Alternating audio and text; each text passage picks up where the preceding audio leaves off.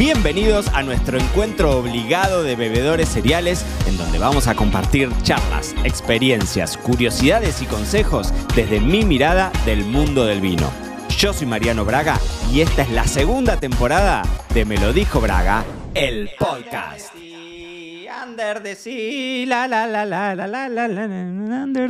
Bueno, muy bienvenidos a todos a un nuevo episodio de Me lo dijo Braga, el podcast. Estoy casi con la sirenita a flor de piel, pero ustedes lo pueden creer, es que hoy vamos a hablar de los vinos submarinos. Vinos submarinos sí existen. ¿Viste cuando vos decís, escuché una cosa? Pero yo ya creo que lo he visto todo.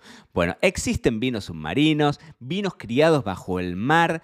Así que hoy vamos a hablar en este episodio del podcast, vamos a hablar de ese estilo de vino, de esa categoría de vinos, que obviamente no es que vamos a plantar viñedos ni a elaborarlos bajo el mar, sino que de lo que hablamos es que una vez que el vino ya está terminado, agarramos esas botellas y las sumergimos en algún espejo de agua. Es decir, espejos de agua, porque a veces se relaciona con el mar, pero hay casos dando vueltas por todo el mundo de vinos que una vez elaborados en sus botellas se los guarda, se los cría en lagos, en lagunas, en mares, en océanos, ¿no? Después ahí ya entrará en juego el tema de la profundidad, que es otro asunto, porque a mayor profundidad, mayor presión. Ya en algún momento les conté, en el episodio 152, les he contado así como al pasar mis experiencias como buzo, haciendo buceo, porque yo yo soy buzo, eh, pero no vamos a hablar de eso. Pero sí es cierto que cuanto más profundo vos te metés, mayor presión vas a tener sobre las botellas, sobre el líquido que está dentro de esas botellas. Con lo cual es uno de los factores que ahora les voy a contar, van a condicionar ese añejamiento, esa guarda. Piensen ustedes que esos añejamientos, esas guardas suelen ser de algunos meses y la mayor parte, algunos meses les digo, no sé, entre 8, 10, 15 meses, no más que eso. Y muchos son 100% criados bajo el mar, pero los otros, y les diría casi la mayor parte, tienen crianzas mixtas, es decir, terminas elaborándolo al vino, algo del tiempo está en una bodega, después lo llevas al mar o al espejo de agua que sea y después lo volvés a, lo volvés a sacar. Mm, Bueno, muchos dicen que es como para volverlo a equilibrar al vino después de haber estado sometido a condiciones que son bastante extremas, si se quieren. No piensen ustedes que esto, en general, agarrás las cajas, la- las botellas, perdón, se meten adentro de cajas como si fuesen cajas metálicas, tipo los, los giropallets estos que se usan ahora para, para el champán, como con maquinarias los metés y los dejas ahí sumergidos. Hay un caso emblemático del cual en algún momento he armado algún reel, short, TikTok o como le quieras llamar, estos formatos verticales, hablando, por ejemplo, de las botellas de champán que se rescataron del Titanic, ¿no? Porque, bueno, fue un caso emblemático, ahí no fue una crianza bajo el mar eh, pensada, sino que, bueno, fue el hundimiento del barco, ¿no? Acá, por ejemplo, en España tenés un montón de ejemplos, hay mucho en las Rías Bajas, acá en la bahía de Alicante, cerquita de donde estoy yo, en Marbella, hay, hay una bodega también que los tiene sumergidos ahí a 20 metros de profundidad, en las Canarias, bueno, en distintos rincones de- del Mediterráneo. En Argentina hay muchos ejemplos también, o no sé si muchos ejemplos, pero sí hay un ejemplo muy emblemático hace ya bastante tiempo en las costas de Viedma, Hace poquitito se hizo una nueva prue- prueba en Casa de Piedra, en La Pampa, de donde viví yo mis últimos 10 años antes de venirme acá a España. Es decir, hay un montón. Yo hice un video, mi único video viral en TikTok fue de los vinos bajo el agua de Croacia. Es decir, hay casos en todos lados. Y ustedes me preguntarán, vamos con algunas preguntas. Las preguntas van a ser, ¿cuáles son las condiciones submarinas? ¿Qué pasa si se contaminan esos vinos al mojarse? Y creo que es eso. Las primeras las condiciones submarinas son particulares. Una cuestión que tienen es que la temperatura es baja y es constante. Seguro que vas a tener una temperatura muchísimo más constante independientemente del momento del año del que se trate, vas a tener una temperatura que va a ser constante y a medida que te metes en la profundidad, también la temperatura va a ser más baja. El razonamiento es que a una temperatura más baja, siempre el vino va a envejecer de una forma más lenta. ¿Por qué? Porque todos los procesos de, oxidación o de envejecimiento del vino se van a hacer más lentos. Entonces, a temperatura más baja vas a tener em, digamos, evoluciones más lentas. Por esto es que siempre se dice, bueno, el vino para el que lo guarda en un botellón más grande funciona más que en un botellón más chico, ¿no? Porque, bueno, eh, tenés más volumen eh, en menos intercambio de oxígeno. Pero hay una realidad que acá, que tenés un montón de otras, em, de otras condiciones asociadas que tiene que ver con el movimiento constante, porque te guste o no, estás en el agua, tenés movimientos constantes ahí. Y la salinidad es otro asunto nada menor.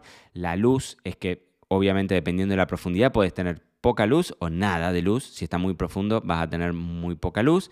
Y también que creo que es en lo que más hacen hincapié quienes hacen estas crianzas bajo el agua, tiene que ver con la baja, los bajos ruidos o cómo funcionan las ondas de sonido, que ya eso es demasiado técnico, no sé si me estoy metiendo en camisa de once varas, pero los que saben al menos dicen eso, de que al tener bajo ruido que las ondas de sonido lleguen de una forma distorsionada como llegarían en una bodega tradicional, eso favorece a que el envejecimiento del vino se dé de una forma más tranquila, qué sé yo.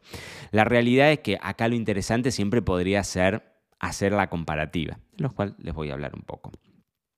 Se contaminan al mojarse, obviamente que, bueno, que las etiquetas quedan todas las etiquetas que uno ve de esos vinos que están eh, criados bajo el mar, las etiquetas están rasgadas o, tienen como formaciones, ¿no?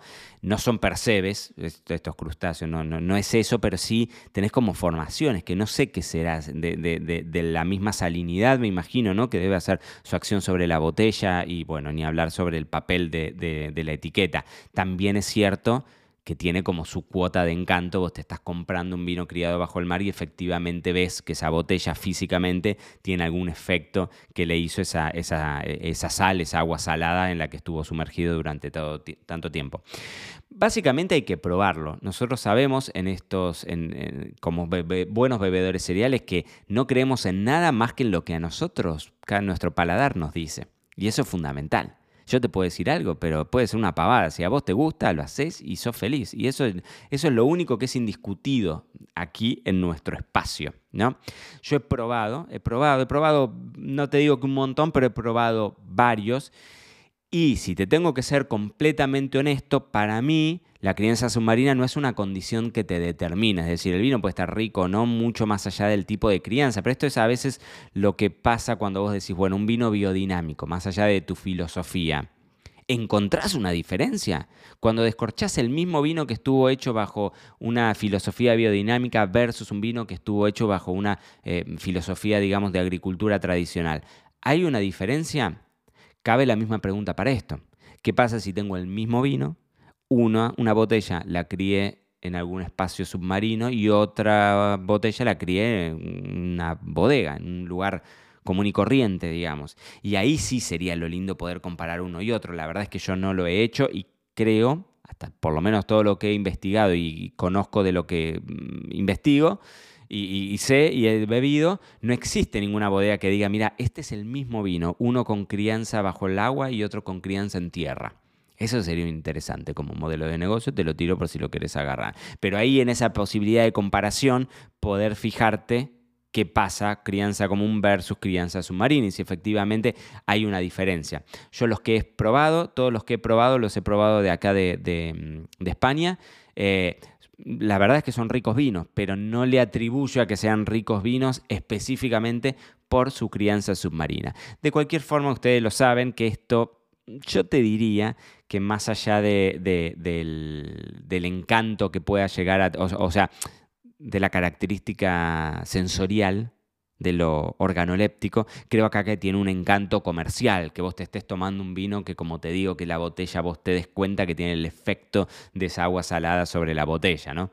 Me parece que viene más por ese lado, sin embargo puede ser algo interesante para evaluar, como siempre, Acá la clave es que vos del otro lado investigues, te metas en internet, googlees, te fijes a ver si conseguís alguno de estos vinos, lo pruebes y como siempre, siempre te digo lo mismo, me escribís info.marianobraga.com o en cualquiera de las redes sociales, me escribís y me contás, porque a mí me encanta escucharte, saberte y vos sabés que yo siempre respondo, estoy siempre firme ahí al pie del cañón.